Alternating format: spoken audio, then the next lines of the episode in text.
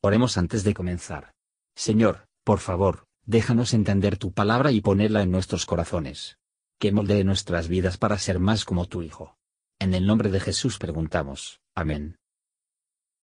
Capítulo 26 Y será que cuando hubieres entrado en la tierra que Jehová tu Dios te da por heredad, y la poseyeres y habitares en ella, entonces tomarás de las primicias de todos los frutos de la tierra, que sacares de tu tierra que Jehová tu Dios te da, y lo pondrás en un canastillo, e irás al lugar que Jehová tu Dios escogiere para hacer habitar allí su nombre. Y llegarás al sacerdote que fuere en aquellos días, y le dirás, Reconozco hoy a Jehová tu Dios, que he entrado en la tierra que juró Jehová a nuestros padres que nos había de dar. Y el sacerdote tomará el canastillo de tu mano, y pondrálo delante del altar de Jehová tu Dios.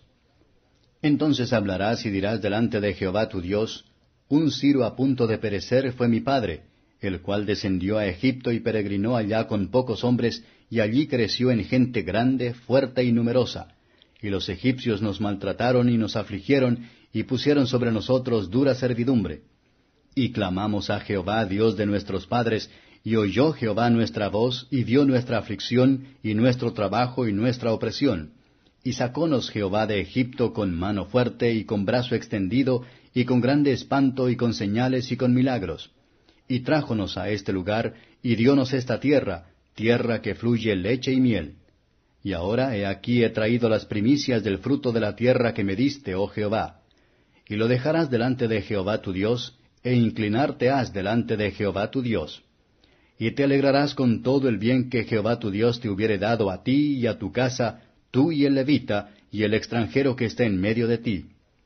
Cuando hubieres acabado de diezmar todo el diezmo de tus frutos en el año tercero, el año del diezmo, darás también al levita, al extranjero, al huérfano y a la viuda, y comerán en tus villas y se saciarán.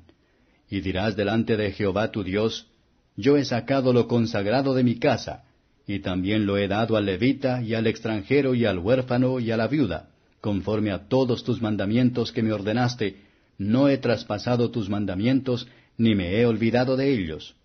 No he comido de ello en mi luto, ni he sacado de ello en inmundicia, ni de ello he dado para mortuorio. He obedecido a la voz de Jehová mi Dios, he hecho conforme a todo lo que me has mandado.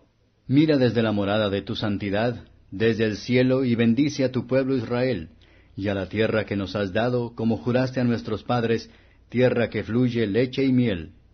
Jehová tu Dios te manda hoy que cumplas estos estatutos y derechos. Cuida pues de ponerlos por obra con todo tu corazón y con toda tu alma.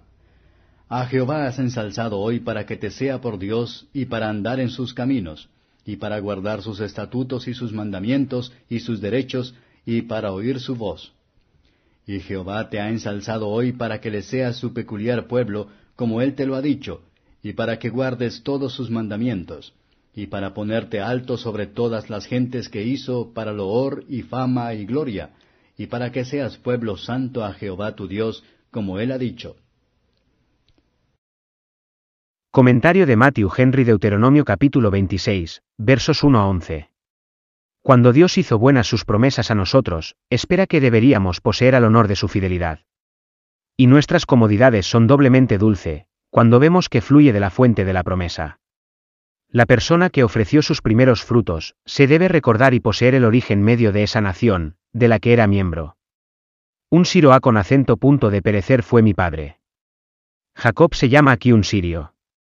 Su nación está en su infancia vivió en Egipto como extraños, servían como esclavos. Eran unos pobres despreciados, personas oprimidas en Egipto, y aunque llegara a ser rico y grande, no tenía motivos para estar orgulloso, seguro, u olvidadizo de Dios. Se debe reconocer por suerte la gran bondad de Dios para Israel.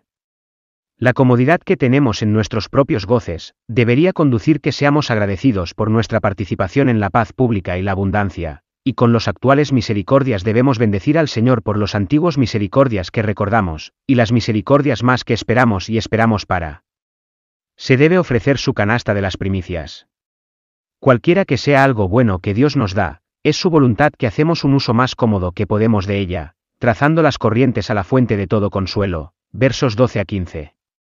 ¿Cómo se debe producir la tierra sus frutos, o, si lo hace, ¿qué consuelo podemos tomar en el mismo? A menos que con ello nuestro Dios nos da su bendición. Todo esto representa la relación de pacto entre un Dios reconciliado y cada creyente verdadero, y los privilegios y deberes que pertenecen a ella. Debemos estar atentos y demostrar que de acuerdo con el pacto de la gracia en Cristo Jesús, el Señor es nuestro Dios, y nosotros somos su pueblo, esperando en su camino señalado para el cumplimiento de sus promesas de gracia. Versos 16 a 19. Moisés aquí hace cumplir los preceptos. Son las leyes de Dios, por lo tanto, no le harás que, a tal fin fueron ellas te dan, hacerlas, y disputar ellos no, hacerlas, y dibujar no la espalda, hacerlas, no por descuido e hipócritamente, pero con tu corazón y el alma. Todo tu corazón y con toda tu alma. Nos abjurar nosotros mismos, y romper el compromiso más sagrado, sí, cuando hemos llevado al Señor a ser nuestro Dios, no hacemos conciencia de obedecer sus mandamientos. Somos elegidos a la obediencia, Primero Pedro un verso 2, elegido para que seamos santos, Efesios un verso 4, purificado pueblo adquirido, para que podamos no solo hacemos el bien, sino ser celosos en ellos, Tito 2 verso 14. La santidad es el verdadero honor, y la única manera de honrar eterna. Gracias por escuchar y si te gustó esto, suscríbete y considera darle me gusta a mi página de Facebook y únete a mi grupo Jesús Answers Prayer.